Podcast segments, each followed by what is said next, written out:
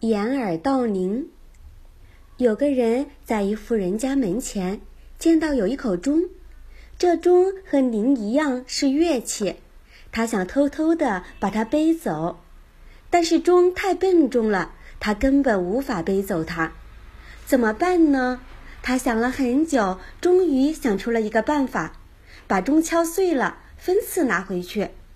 于是他找了一个铁锤，用力去敲钟，当，第一下敲上去，钟就发出洪亮悠长的响声；再敲下去，钟发出同样的响声。钟声使他猛地醒过来。他想，钟声一响，人家就知道我在这里敲钟，这样钟就要被别人夺走，我也会被人抓住。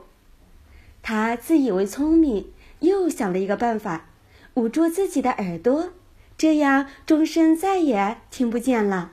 既然我离这么近都听不见，其他的人当然更听不见啦。这样不就可以安全的将钟偷走了吗？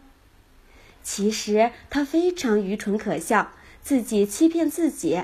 虽然他捂住了耳朵，听不见钟声，但别人的耳朵没有被捂住，当然还会再听见的。亲爱的宝贝，桃花妈妈想对你说：愚蠢的人自以为把自己的耳朵捂住，这样别人就听不到钟声了。他这样做是自己欺骗自己。